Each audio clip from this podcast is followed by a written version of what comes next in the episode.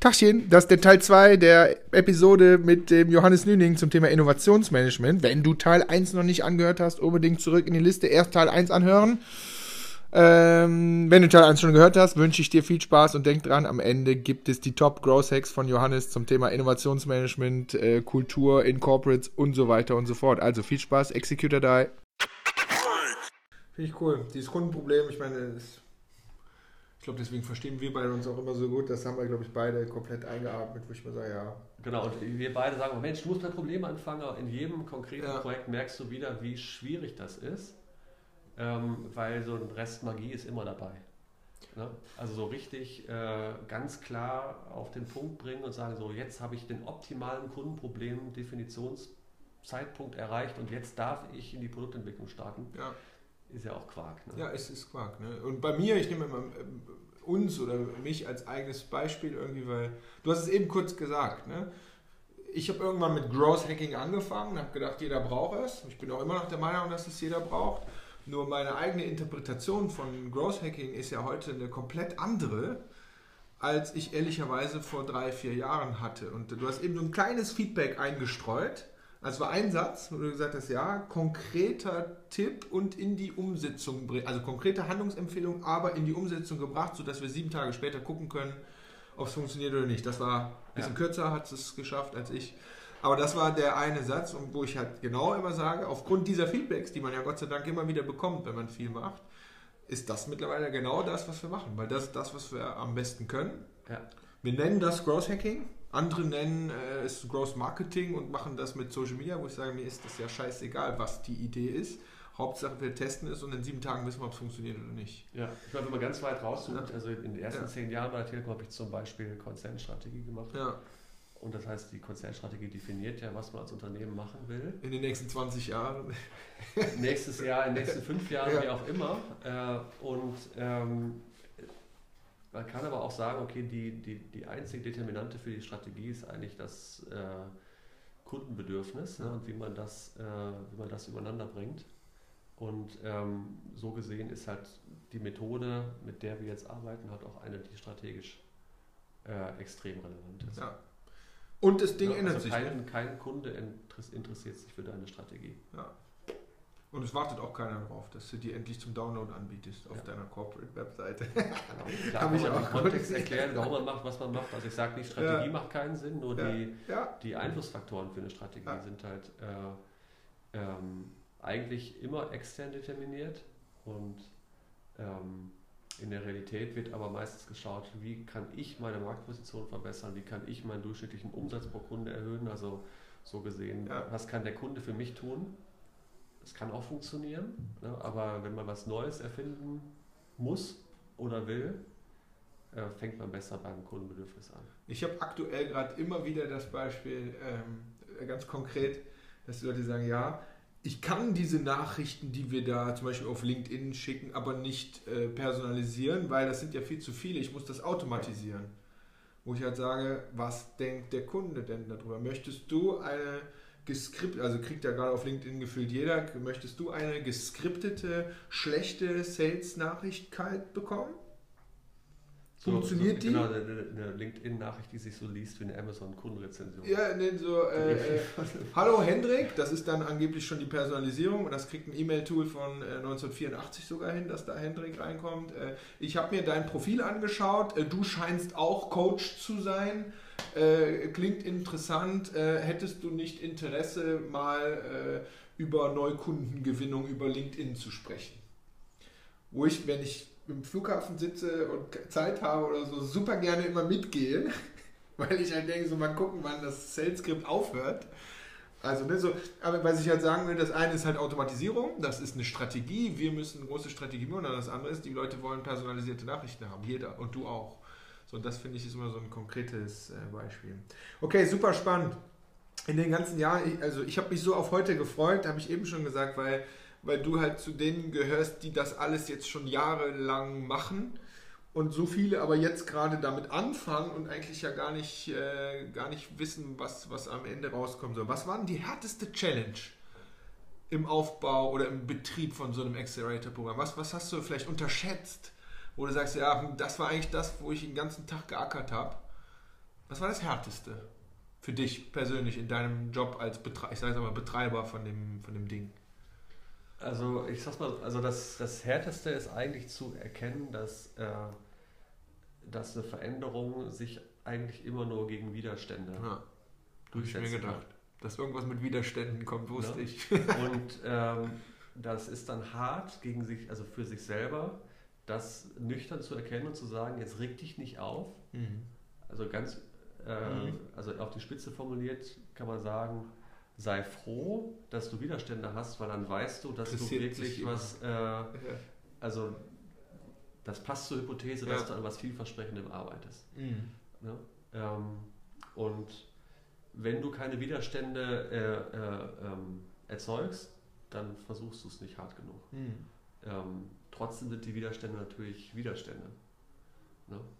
Und ähm, so dass ich auch jetzt wieder von einer, also in einer Phase bin, mhm. wo es eine, eine, also eine weitere Iteration, glaube ich, braucht, mhm. äh, um ähm, das Unternehmen äh, mitzunehmen.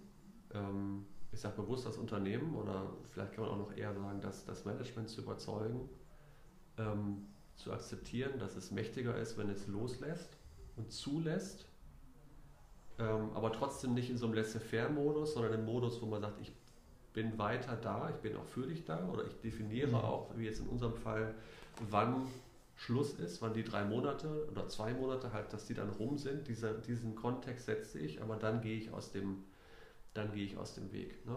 Das, ist, ähm, ähm, das ist eine Phase, in der ich jetzt stecke.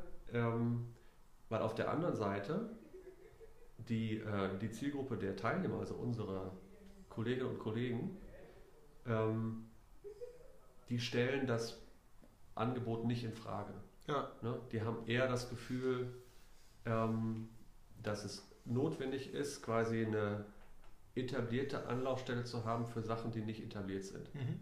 Ne? Mhm. Die also noch in kein Silo passen, in keine Zuständigkeit passen, ähm, oft sind es Ideen, wo unsere Kolleginnen und Kollegen sagen, ich bin zutiefst überzeugt davon, dass das eine Chance für unser Unternehmen ist, aber in den zuständigkeitsgeprägten Reaktionen man meistens das Feedback kriegt, ja, also manchmal wohlwollend, aber dann doch irgendwie, ja, passt aber nicht bei mir, weil du hast ja, du machst ja irgendwas, ich nehme jetzt mal ein Beispiel, bei dir ist ein Endgerät mit dabei. Wir ja. machen ja keine Endgeräte, ja, wir machen eine Dienstleister. Muss man da, geh mal dahin. Ja.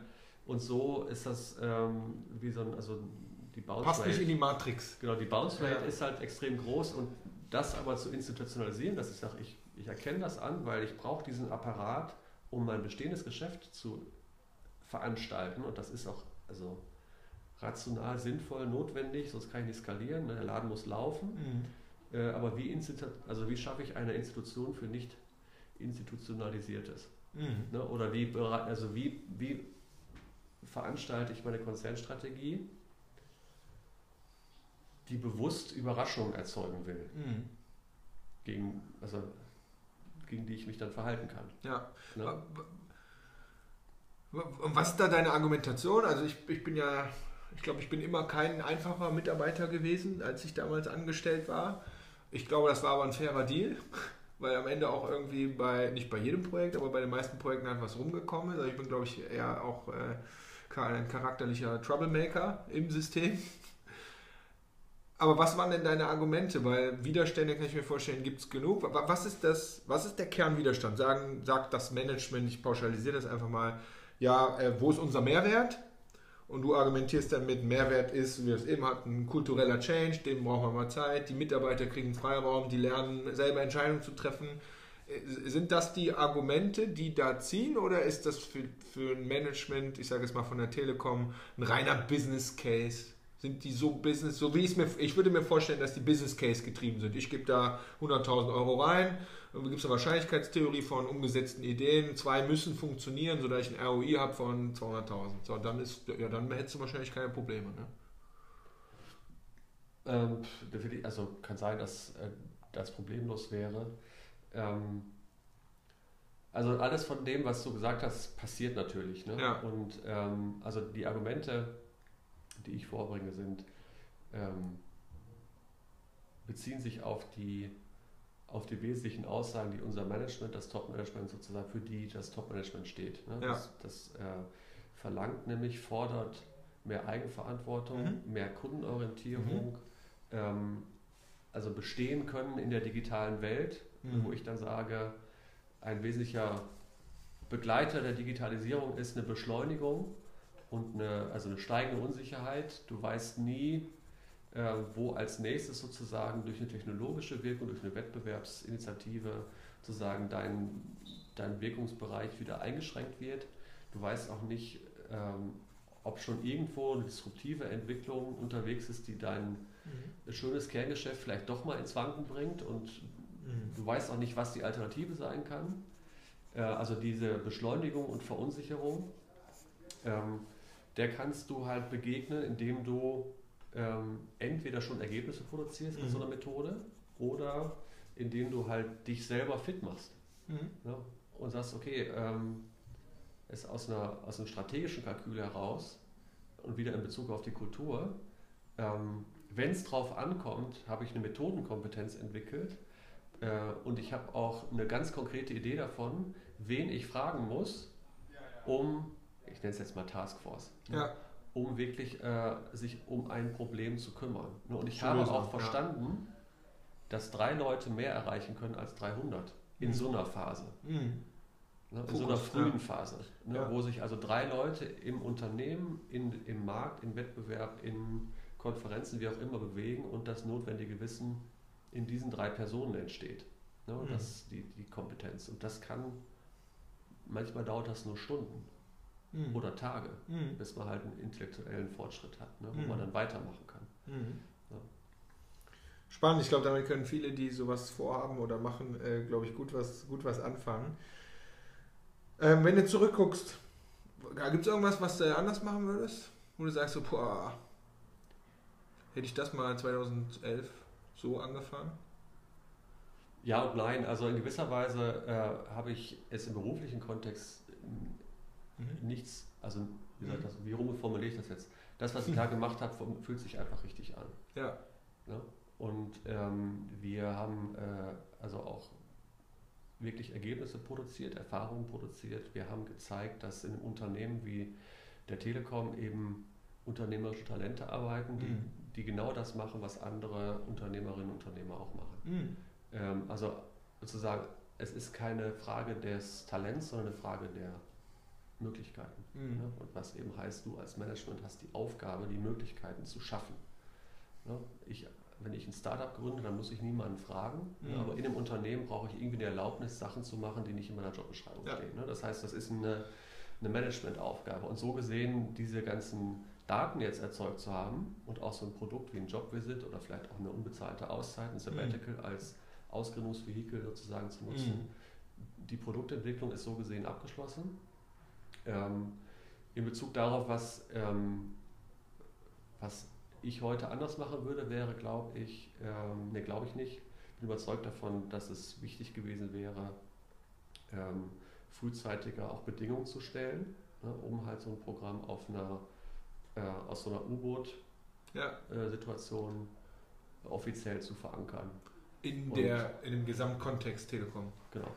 Also mehr Attention von genau. Anfang genau. Oder beziehungsweise offiziell, also offizielle Statements, offizielle Entscheidungen. Ne? Im Kern äh, geht es halt um einen Vorstandsbeschluss. Ne? Ja. Nicht eines Vorstandes, sondern äh, mhm. der Vorstand sagt, wir, wir wollen das. Genau, und für zwei Jahre, für drei Jahre ja. probieren wir das jetzt systematisch aus. Das ja. heißt, auch die Methode kriegt äh, äh, den, den Zähler auf den Tisch, äh, der rückwärts läuft mhm.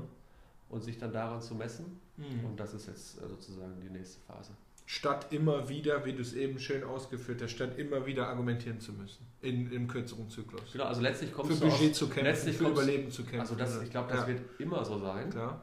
Ja, aber ähm, on a higher level sozusagen. Ja. Am, e, am Ende ist es ja wie ein, wie ein, wie ein Startup. Ist ja selber auch wie ein Startup. Wenn du sagst, du hast einen Investor, der Investor darf natürlich mitbestimmen, so ist das bei einem Investor. Du kannst auch ohne Investor, Klar, dann kannst du halt absolut. selber bestimmen, aber dann hält es wahrscheinlich nicht so lange. So ist es. Ja, absolut. Und dann sagst du, okay, ich kriege jetzt für zwei Jahre mein Investment, da stehen Ziele dran ja. und dann tickert die Uhr für dich auch, was genau. dich auch wiederum unter Druck setzt. Richtig. Also genau wie im Kleinen. Genau. Im, ja, finde ich. Ja, absolut. Absolut, so dass man sich immer sehr gut verständlich. Weil die, weil Gutes die, Bild. Mhm. Das Problem, also das ist ja wirklich ein Problem, aus dieser Perspektive Innovationsbedingungen äh, ja. zu schaffen, dass du als Corporate, als Corporate-Mitarbeiter halt letzten Endes ähm, weiter dein Gehalt bekommst. Klar. Ne, das gilt fürs Management, das ja. gilt ne, ja. für, warten wir doch nochmal die nächste Lenkungsausschusssitzung ab und die ist dann in drei Monaten. Ja. Du weißt genau, viel besser als ich, am eigenen Leib auch gespürt, dass das für ein Startup ähm, Leben und Tod bedeuten ja. kann. Kriegst du das? Also die, ja. die äh, im wahrsten des Wortes ticken die Uhren anders. Ja. Super, super spannend. Ich frage immer, ich weiß gar nicht, ob es jetzt zu uns passt, am Ende so nach deinem persönlichen oder beruflichen Growth Hack, den du vielleicht so ähm, gemacht hast, wo du sagst, so, boah, das habe ich damals gemacht oder gesehen und danach ist das oder das passiert, den du hier in die Community teilen kannst. Hast du sowas? Ich habe vier. Vier? Ja, ja komm. Genau, aber ich fange mit dem, der dir am besten gefällt, ja. an. Execute, Woher weißt du denn? Execute or yes. die. Ich habe noch äh, Nicht lange schnacken machen. Ja. Äh, äh, frag nicht immer um Erlaubnis. Ja. Äh, Im Zweifel sagst du sorry. Ja. Ähm, aber so systematisch gibt es äh, noch drei weitere. Äh, also Give First ist eine ganz wichtige, mhm. ein ganz wichtiger Growth Hack in einem Corporate-Umfeld, weil ja. Die implizite Frage und häufig auch explizite ist, was habe ich denn davon? Mhm. Warum soll ich das denn machen? Ne? Und dahinter steckt irgendwie so, ich kann mir das nicht leisten. Mhm. Äh, mich um Sachen zu kümmern, um die ich mich äh, aus Effizienzgründen, ich muss mich ja um meinen Laden kümmern, ich muss Geld sparen, ich muss effektiver werden und so weiter. Wo ich immer sage, die Arbeitswoche hat irgendwie, also je nachdem, in welcher Welt man lebt, zwischen 35 und 50 Stunden. Ja. Die, die Woche hat aber auch 168. Ja. Das heißt so, ich habe eigentlich ein Riesenpotenzial als Unternehmen, was ich äh, letztlich adressieren kann, wenn ich zulasse, dass ein Teil meiner Arbeitszeit äh, für Leidenschaftsthemen mhm. äh, Over Delivery. Genau, ja. Äh, verwendet werden. Ne? Ja. What keeps you up at night? Ne? Nachts mhm. arbeitet man nicht, aber wenn du nachts wach liest, weil dich was wirklich beschäftigt, dann, mhm. also opportunistisch gut. gesehen, hast du als Unternehmen was davon. Ne? Ja. Give first, äh, frag nicht immer, was habe ich davon. Öffnung ist der zweite. Also äh, das kannst du beziehen darauf, wenn du in einer Abteilung bist und jetzt irgendwie die Herausforderung hast, was Neues zu schaffen, dann äh, denke über deine fünf People in deinem Team hinaus mhm. und frag dich, wo finde ich denn Wissende oder Mitstreitende, die an dieser Challenge mitarbeiten wollen? Mhm. Im Unternehmen, aber auch darüber hinaus. Ne, also geh aus deinem Kontext raus und hol dir, hol dir Wissen äh, dazu. Mhm. Ähm, und der letzte ist, äh, Zeit ist Geld. Also wir Corporates haben einen riesigen, unfairen Vorteil gegenüber der Startup-Community. Äh, mhm weil wir es uns leisten können, Zeit zu investieren. Ja? Mhm. Äh, das heißt, jemandem zu sagen, okay, du kannst weiter dein Gehalt bekommen und jetzt hier in einem Zeitraum X Ergebnisse produzieren an einem Thema, was dich und uns gemeinsam interessiert, was auch immer der Inhalt ist. Zum Beispiel auch eine strategische äh, Frage zu bearbeiten, aber entlang deiner eigenen Idee zu dieser strategischen Frage ne, also diese intrinsische Motivation auf die konkrete Strategie des Unternehmens zu beziehen, äh, kannst du, es reicht, wenn du Zeit gibst, gib bloß kein Geld. Ja. Ne? Schaff Bedingungen wie in der Garage. Also du ja. musst einfach selber, selber alles machen, was getan werden muss. Dann nimmst du Geschwindigkeit auf, hilf den Teams dabei. Ähm, und das ist also letztlich ja sogar, also diese niedrigen Grenzkosten. Natürlich mhm. zahle ich das Gehalt weiter, aber aus der mhm. Grenzkostensicht, betriebswirtschaftlich gesehen, zahle ich nichts zusätzlich. Mhm. Ne? Zahlst du sowieso. Und das ist genau das, was Skalierung ausmacht. Ne? Ja. Also sinkende Grenzkosten äh, äh, sind ja quasi das Wesen von einem skalierenden Geschäftsmodell. Ja. Das heißt, so etabliertes Unternehmen kann, indem es Zeit investiert, sozusagen äh, Innovation skalieren. Mhm. Und äh, kulturell hast du immer was davon. Also mhm. why wait? Mhm. Nice. Cool. Ich danke dir. Da ist auf jeden Fall für jeden was dabei, egal ob klein, groß oder im Corporate. Ähm ja, ganz ehrlich, ich habe dem äh, nichts hinzuzufügen, würde ich sagen. Ja, danke dir, ich, dank, Zeit. ich danke Spaß dir. Gemacht. Ich äh, freue mich, dass wir uns auch hier im Startplatz jetzt wieder öfters über den Weg laufen. Und, äh, ah ja, äh, vergesse ich fast immer, aber ich vergesse es nie, aber immer fast. Äh, wo, wo, finden wir mehr über dich? Wo kann man dich anschreiben? Oder? Also findet mich am besten bei LinkedIn. LinkedIn. Das ist so der Kanal, wo, äh, wo ihr mich findet, wo ich auch ab und zu über das, was ich gerade gesagt habe, auch schreibe ja, oder cool. hier und da kommentiere. Und wenn ihr mit mir in Kontakt treten wollt, am besten über LinkedIn.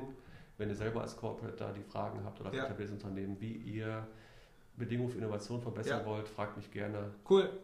Helfe gerne mit. Super. Super Angebot. Packen wir in die Show Notes, einfach reingehen, draufklicken. Und ja, ich würde in dem Sinne sagen, haben wir es. Mega coole Episode, richtig viel, äh, sehr schön spitzes, also so richtig schön speziell, das, das mag ich ja immer äh, am allerliebsten. Und in dem Sinne, Executor Die und einen schönen Tag an alle und dir auch. Macht gut. Tschüsschen.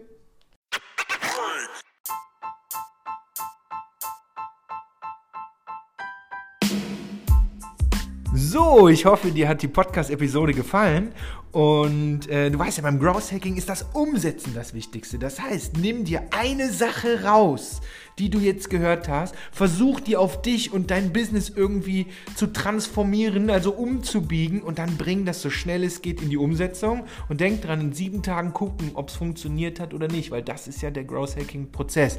Und bevor du damit anfängst, wäre es mega cool, wenn du noch eine Bewertung hier lässt, ähm, weil ne, wir brauchen ja auch ein Feedback, ob das hier gut ist, was wir machen oder halt nicht. Also, bis zum nächsten Mal. Mach's gut. Executor die. Tschüsschen.